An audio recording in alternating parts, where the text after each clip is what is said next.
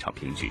北京时间昨天，二零一九年蹦床世锦赛暨奥运资格赛在日本东京开战，中国队派出高磊、董栋、刘玲玲等一众高手，在两个奥运项目上均实现了半决赛满额参赛。本届蹦床世锦赛于当地时间十月二十八号到十二月一号在东京举行。这座全新的体操中心也将是二零二零年东京奥运会体操、蹦床和艺术体操项目的举办馆。根据组委会的消息，共计有三百三十六名蹦床高手报名参赛。根据蹦床项目东京周期奥运资格体系，今年世锦赛男女网上个人前八名为各队抢下一张奥运门票，剩下的男女各一个奥运资格，需要通过世界杯赛累计积分产生。根据赛程的安排，男子网上个人和女子网上个人半决赛都将于十一月三十号举行，而决赛都将于十二月一号举行。此外，由高磊、涂潇、董栋、严浪宇组成的中国队以预赛第一的成绩晋级男子网上团体的决赛；由刘玲玲、朱雪莹、李丹、黄燕飞组成的中国队